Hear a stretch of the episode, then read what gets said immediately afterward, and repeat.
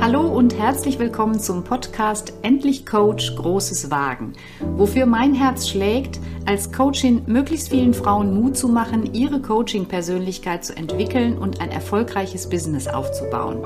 Mein Podcast ist dein Business Buddy, der dir regelmäßig zuruft, du schaffst das, fang an, du bist gut, bleib dran, bald hast du dein Ziel erreicht, geh jetzt den ersten Schritt.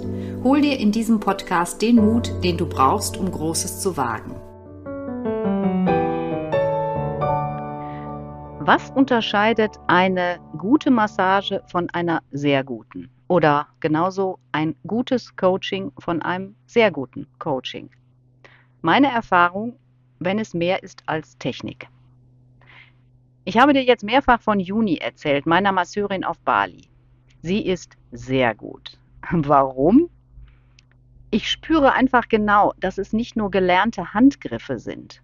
Massagearten, drücken, streichen, ziehen, was auch immer, sondern es ist Juni, die mit ihren Händen mit mir spricht. Und ihre Hände fragen mich, so okay oder darf ich noch ein bisschen mehr? Oder sie sagen, weißt du was, ich versuche es jetzt einfach mal, du wirst mir schon mitteilen, ob es geht oder nicht. Oder die Hände beruhigen mich, Du brauchst Entspannung, genieß es einfach, deinen Körper zu spüren und trau dich wegzugleiten, lass die Gedanken los. Was ich mit Juni erlebe, ist nicht nur Massage, sondern eine Behandlung von einem Menschen, der tief überzeugt ist von seiner Arbeit, der an die Wirkung seiner Hände glaubt und der anderen Gutes tun will. Und das Ganze mit präzise gelernter Technik, super professionellen Bewegungen und einer echt extrem guten eigenen Körperbeherrschung. Genauso ist das im Coaching. Du lernst in der Weiterbildung Methoden. Du erweiterst dein Repertoire in Fortbildungen. Du kennst zirkuläre Fragen, Aufstellungen, Affirmationen und so weiter und so weiter. Aber nur wenn du als Person mit dir im Reinen bist, wenn du immer weiter an deinen wunden Punkten und blinden Flecken arbeitest, dann wirst du auch eine sehr gute Coachin. Es reicht nicht, diese oder jene Übung zu kennen und vorzuschlagen. Es kommt vor allem darauf an, wie du anschließend den Dialog darüber gestaltest. Wie viel Sicherheit strahlst du aus? Wie viel Zuversicht kannst du vermitteln? Wie viel Empathie kannst du zeigen? Das sind die Erfolgsfaktoren im Coaching, nicht deine Methoden. Und daran darfst du immer weiter arbeiten. Schon oft gesagt, die Reise zu dir selbst endet nie. Ich finde das schön. Das bedeutet ja auch, dass ich immer wieder weiter lernen kann, immer mehr Sicherheit mit mir in meinem Leben bekomme und damit eben auch in meiner Coach-Rolle. Das ist doch toll, oder? Wenn ich jetzt auf deinem Weg in die Selbstständigkeit oder am Anfang deiner Selbstständigkeit davon spreche, dass es auf deine Persönlichkeit ankommt, dann meine ich immer zwei Ebenen. Die erste ist deine Sichtbarkeit als Person. Was zeigst du von dir? Wo lässt du die Menschen mitfühlen, miterleben, was dich so ausmacht? Wie können sie zu dir als Person Vertrauen aufbauen? Und die zweite, wie ich finde, noch viel wichtigere Ebene, das ist deine eigene Persönlichkeitsentwicklung.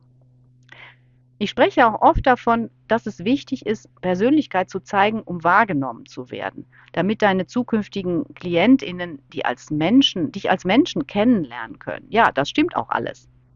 Aber ist nicht der viel spannendere Teil und der nachhaltigere der eigene Auftrag an dich? Entwickle dich weiter. Verabschiede dich von immer belastenden Glaubenssätzen. Fang an, dir wirklich zu vertrauen, ja, und fang auch an, dich selbst zu lieben. Das ist die eigentliche Lebensaufgabe und nach meiner Auffassung für jeden Menschen. Einer der Gründe, warum ich vor vielen Jahren entschieden habe, Coach zu sein. Ich wollte und will immer noch genau bei diesen anspruchsvollen Lebensaufgaben unterstützen. Und ich merke ganz deutlich, je mehr ich mit mir weiterkomme, umso selbstsicherer werde ich in den Coachings und umso souveräner trete ich auch in Social Media auf. Und das ist letztlich auch der Grund, warum ich jetzt vielfach mit Coaches arbeite, weil ich genau diese tolle Aufgabe eben auch an andere Coaches weitergeben möchte und die Fähigkeit, diese Aufgabe eben besonders gut, überzeugend und nachhaltig wahrzunehmen. Es gibt viele Berufe, in denen man das Mensch, in denen man so das Menschsein und die Aufgabe im Job voneinander abspalten kann. Bei uns Coaches geht das sicher nicht.